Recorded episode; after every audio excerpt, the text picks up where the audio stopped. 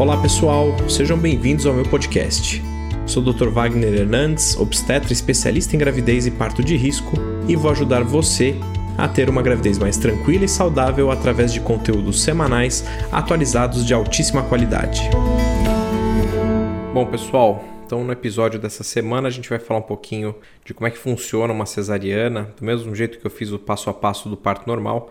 Uh, vamos falar um pouquinho de como funciona a cesárea e obviamente tem variações aí tanto na questão às vezes de ambiente, de hospital e da questão dos médicos, da maneira que acabam conduzindo, mas teoricamente muita coisa é padrão, tá? Acho que a primeira coisa que, na verdade, eu gostaria de colocar para vocês, que a gente falou muito da questão da cesárea a pedido materno, e quando a gente faz esse tipo de cesárea, ou até mesmo quando tem alguma indicação de fazer a cesárea agendada, é, a gente fala sempre para fazer depois de 39 semanas. É, não sei se todo mundo entende por que a gente não faz com 38 ou com 37, sendo que né, a partir de 37 o bebê deixa de ser prematuro, mas é porque a gente trabalha com, com dados estatísticos. E, por exemplo, é, uma das principais complicações de fazer um parto prematuro é justamente o desconforto respiratório. Então, o bebê está no ambiente aquático, o pulmão ainda não está maduro e ele tem aí uma necessidade de ajuda para respirar e muitas vezes acaba indo para UTI por esse motivo. Então, para vocês terem uma ideia de números, essa taquipneia transitória do recém-nascido, esse desconforto respiratório,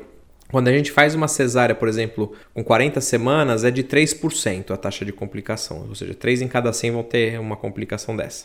Quando a gente faz uma cesárea com 37 semanas, uh, esse risco é de 8%, então um risco aí quase três vezes maior. Aí quando você fala assim, ah, mas com 38 deve ser menor. É um pouco menor mesmo. Com 38 semanas é mais ou menos o risco é de 5 a 6%. Mas quando você espera mais uma semana e vai para 39 semanas, esse risco vai para 3.4, 3,5%, ou seja, muito parecido com as 40 semanas. Então por isso que a gente toma essa decisão uh, de fazer a cesárea uh, depois de 39 semanas, tá bom? Então acho que esse é o, é o primeiro ponto. Se você vai precisar de uma cesárea ou escolheu ter uma cesárea, pelo menos espere ou entrar em trabalho de parto ou se for agendar, tem que esperar aí passar de 39 semanas se não for uma condição que te coloque em risco ou coloque em risco o seu bebê. Como é que funciona? Qual, quais são os preparos para quem vai, por exemplo, para uma cesárea marcada, uma cesárea agendada? Então, assim, não vou falar, obviamente, de burocracias, mas geralmente existe uma necessidade de agendamento prévio, né? Então, pra, até para facilitar a rotina do hospital, isso tanto faz o serviço público ou privado.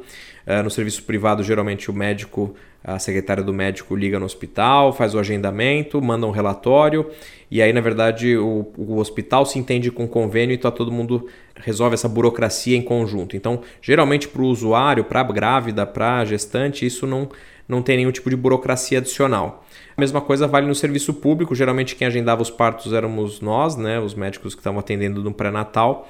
E aí, teoricamente, essa burocracia também não fica com a mulher, fica realmente com o profissional de saúde e o pessoal do administrativo. Cada serviço, a mulher vai internar por algum setor específico, ela vai ser orientada onde é que ela deve chegar padrão que a gente peça aí pelo menos 8 horas de jejum, então não pode nem comer nem beber nada 8 horas antes do horário programado da cesárea. Então, se sua cesárea foi marcada às 8 da manhã, a partir da meia-noite você não come nem bebe mais nada.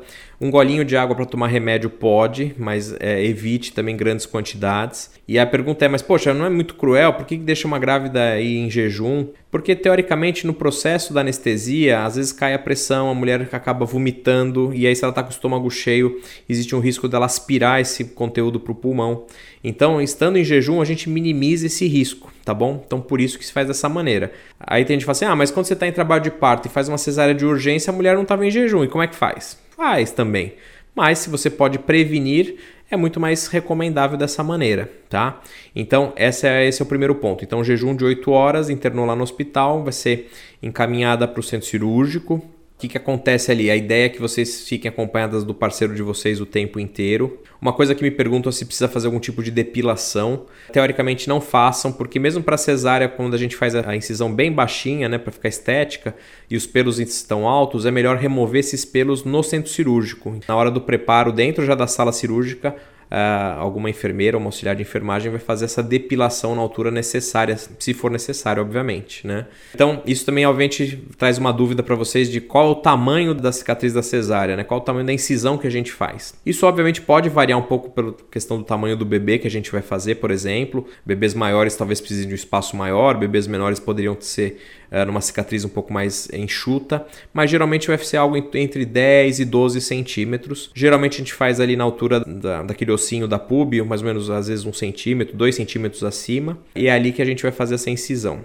Mas antes de falar da incisão, obviamente vamos falar então como funciona também o ambiente e a anestesia para isso e qual é o preparo até chegar nessa incisão. Como eu falei para vocês, vocês vão estar lá no centro obstétrico, geralmente o anestesista vai conversar com vocês, vai explicar o procedimento, vai dar alguns termos para vocês assinarem, que é o consentimento para anestesia e para o ato cirúrgico, né, para cesárea em si. Vocês vão geralmente estar com uma veia pega, ou se não estiverem, vão pegar uma veia, ou seja, vai pegar um acesso venoso para poder fazer um soro. É, por que, que se põe um soro? Porque às vezes a pressão cai, como eu falei para vocês, e aí o anestesista precisa justamente é, usar ou soro ou algumas drogas para acertar, por exemplo, essas possíveis complicações. Então, toda vez que a mulher vai para uma cesárea ou vai para um parto com anestesia, ela tem que ter uma veia pega, tá bom? Só no parto natural que não precisaria vai ser pega essa veia, vão coletar muitas vezes exames nesse momento da mãe.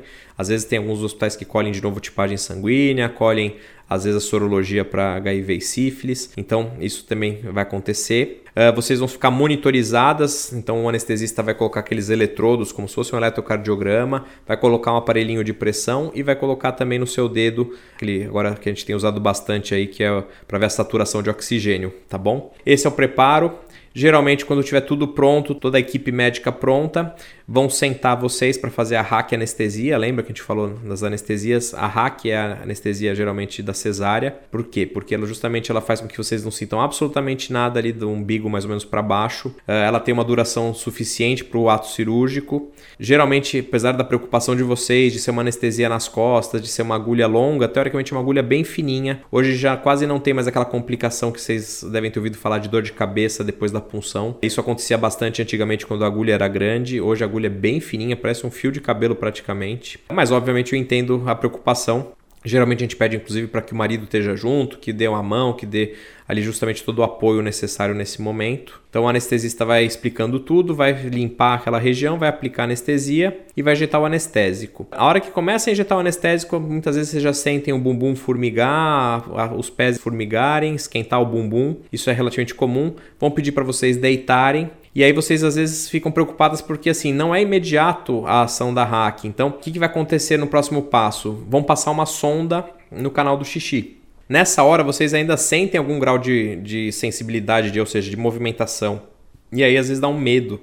Fala assim, meu Deus, vão me cortar e eu tô sentindo tudo. Mas tem que lembrar que a anestesia demora ali alguns minutos para pegar. Então essa primeira manipulação vocês até podem sentir, mas na hora de cortar, geralmente a gente sempre checa, vê se está tudo bem só começa realmente se a mulher estiver completamente anestesiada, tá bom? Não tenham medo disso. Vocês vão deitar, às vezes o anestesista vai precisar deslocar a barriga um pouquinho pro lado esquerdo, justamente para facilitar, para não cair a pressão, para vocês respirarem melhor, porque vocês vão estar tá deitadas. Então aí nesse momento a enfermeira vai passar uma sonda, como eu falei para vocês no canal do xixi. Por que, que passa uma sonda? Primeiro porque você perde a sensibilidade para urinar e aí depois do pós-parto também ficaria mais difícil. A outra coisa é que com a bexiga cheia, como a gente entra naquela região ali baixa da pelve, a bexiga poderia atrapalhar a gente uh, no, na técnica cirúrgica. Então, por isso também que a sondagem é, é, fundamental e é feita de maneira rotineira. Como eu falei, a questão da depilação, se for necessário, é nessa hora que vai retirar os pelos teoricamente o ambiente pode estar da maneira que vocês quiserem. Então aquela questão da humanização do ambiente é possível na cesárea também. Então vocês podem ter uma luz mais baixa, só os focos cirúrgicos. Pode pôr uma música quando tem disponível, às vezes Bluetooth. Se não tiver, você pode levar também até o seu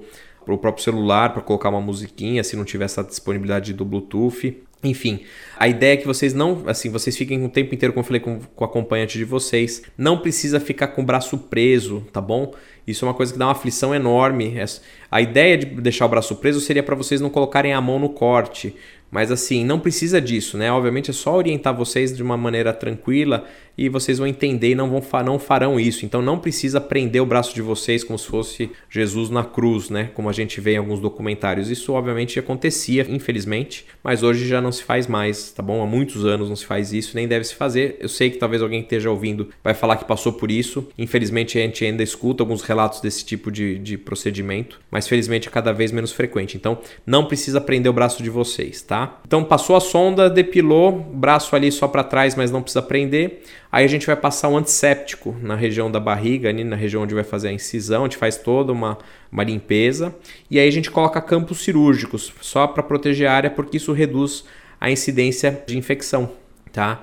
Então, uh, depois que está tudo já limpinho, tudo coberto, com vocês anestesiadas, aí começa o processo da cesárea. Algumas maternidades hoje têm oferecido até um campo de plástico transparente para que vocês possam enxergar alguma coisa ou na hora de nascer o bebê consigam ver, mas eu já chego nesse ponto. Daí, na hora que a gente começa a incisão até o nascimento, geralmente é um processo mais rápido. Óbvio que depende se a mulher já teve cesáreas prévias, alguma cirurgia, mas geralmente a gente vai falar aí em torno aí de, de 5 a 15 minutos, depende de, da velocidade que o médico opera, mas é rápido. São sete camadas que a gente incisa para chegar ali no bebê. Então é pele, subcutâneo, aí depois tem a poneurose, a gente afasta o músculo, abre o peritônio visceral, depois o peritônio parietal e aí abre o útero e depois abre a bolsa e acaba chegando no bebê. Então são essas as etapas, é, vocês não precisam saber disso tudo, mas eu tô querendo ser o mais esclarecedor possível. Quando chega no bebê, a gente às vezes aspira um pouco do líquido, porque, enfim, a bolsa tá, pode estar tá íntegra, né? A maior parte das vezes uma cesárea marcada assim, na, no trabalho de parto não. Aí a gente põe a mão e aí a gente pode usar ou não uma alavanca para nos ajudar. Às vezes quem tem a mão grande e aí faz o corte pequeno, fica ali meio empatado. Então às vezes a alavanca pode ser melhor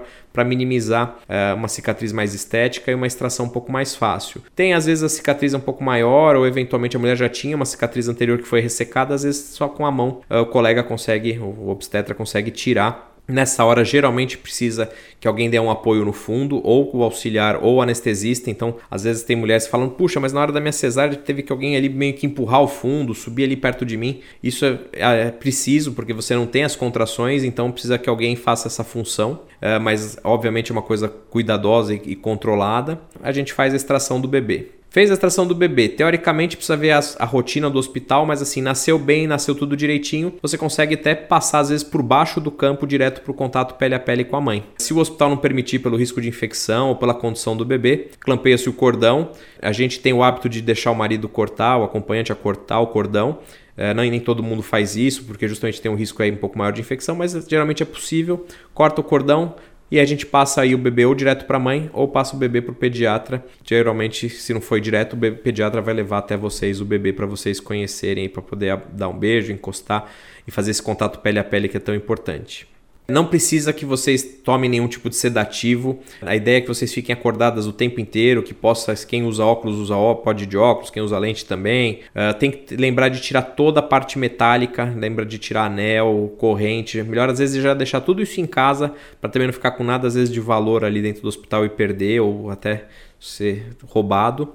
Agora voltando para o procedimento, o bebê então fica ali com vocês, a ideia é que fique o tempo inteiro enquanto a gente está fechando a cesárea, ou seja, a gente vai fechar aquelas camadas todas que foram abertas. Geralmente esse é um processo mais lento, demora aí de 30 minutos a uma hora, uma hora e meia, depende do grau de dificuldade. Então geralmente a gente faz aí uma cesárea em uma hora com tranquilidade, uma hora e meia. Geralmente esse é o tempo normal de uma cesárea que pode variar de acordo, como eu falei, com o obstetra e de acordo com o caso também, né? enfim, de acordo com o perfil da paciente do caso que a gente estava fazendo. A gente fecha então todas as camadas. Nesse momento vocês vão estar ali no contato pele a pele, amamentando se possível. Então essa é uma ideia que a gente tenta usar sempre Acabou, a gente faz geralmente na pele pontos de plástica para que fique mais estético possível. Então, às vezes, a gente nem tem ponto para tirar, tudo pontos internos. E o curativo que vai por cima ali pode ser um esparadrapo, que é o mais comum. Pode ser usado o que a gente chama de strip, que são algumas tipos de esparadrapos mais específicos para uma cicatriz. É um, geralmente em hospital particular é o mais comum. E aí depois põe ainda um band-aidão por cima que a gente chama de. Ixi, agora esqueci o nome, me deu branco. Não é tensoplast. Depois eu, eu volto se eu lembrar. Mas enfim, usa um curativo vão por cima que vai ficar 24 horas depois ele vai ser removido, tá? E em alguns hospitais aí que, enfim, de particulares que têm mais condições, pode ser utilizado também uma cola cirúrgica por cima, como curativo, que a gente chama de dermabond. E hoje existe também uma tela que se usa muito para plástica, que se chama Prínio, que também é, é uma associação da tela com essa cola, que também pode dar um resultado estético um pouco melhor. Então são essas as opções de curativo. Acabada a cesárea, a gente remove todos os campos cirúrgicos, vocês vão ficar numa posição um pouco mais adequada e geralmente vocês são encaminhadas para uma recuperação pós-anestésica para recuperar da anestesia, ou seja, recuperar os movimentos. Isso pode levar aí também umas duas horas, geralmente. E aí depois disso é que vocês vão para o quarto. Essa é mais ou menos aí uma cesárea padrão, uma cesárea eletiva. Obviamente variações podem acontecer, como eu falei, vai mudar às vezes o hospital, o profissional que está dando atendimento. Para quem está numa maternidade privada que tem aquelas janelas que poderia assistir, que aperta um botão e elas ficam translúcidas, geralmente se abre essa, essa janela após o nascimento do bebê para que as pessoas possam ver. Isso quem comanda geralmente são os pais, então tem gente que fala, ah, não quero que mostre para ninguém, então isso vai ser respeitado. Uh, mas também não é uma responsabilidade do médico ficar atento que hora vai abrir ou não, porque às vezes já aconteceu de a gente esquecer, porque a gente, obviamente a gente está focado no, no ato cirúrgico e não nessa questão um pouco mais superficial é uma coisa mais cosmética, né? Então, é óbvio que é importante, que é um momento de felicidade. Agora, com a questão do Covid, tem uma restrição um pouco maior, mas é isso. Quem vai definir, se vocês tiverem disponível esse vidro, quem vai definir a hora de abrir e fechar, muitas vezes vai ser vocês aí que vão estar lá nesse momento, tá bom? Sonda que fica no canal do xixi que colocou no começo da cesárea, ela geralmente é tirada 8 horas após o procedimento. O soro, geralmente no dia seguinte. Vocês levantam para tomar banho, geralmente umas 6 horas ou 6 a 8 horas depois do procedimento, com a ajuda da enfermagem, porque às vezes dá muita tontura. É normal que vocês fiquem sangrando por baixo, via vaginal, mesmo na cesariana, no par normal o sangramento é esperado. O primeiro dia sangra um pouco mais, depois vai diminuindo conforme os dias vão passando, tá bom? Geralmente a gente sempre faz um antibiótico antes da, da incisão na pele para evitar o risco de infecção, mas geralmente a gente não usa o, antibiótico no pós-parto de maneira rotineira, tá bom? Não existe uma evidência que isso traga menor risco de infecção. Cuidado com o risco de trombose, né? A cesárea acaba deixando as mulheres mais acamadas, então a trombose é uma preocupação que a gente tem. Então, se possível, levantar o mais breve possível, caminhar no hospital também para ajudar a soltar gases, uh, evitar trombose, usar meia elástica se necessário, se possível, fisioterapia, enfim, tem bastante coisa que pode ser feita para minimizar esse risco. Eu acho que é isso, pessoal, que eu queria conversar com vocês sobre a cesárea. Espero que tenha ficado ilustrativo, apesar de não ter imagem. Espero que vocês consigam imaginar um pouco como funciona isso. Se alguém tiver alguma dúvida, alguma pergunta, também é só mandar aí pelo Instagram, arroba Dr. Wagner Hernandes e a gente vai conversando por aí. Tá bom, pessoal? Então, até semana que vem. Um grande abraço. Tchau, tchau.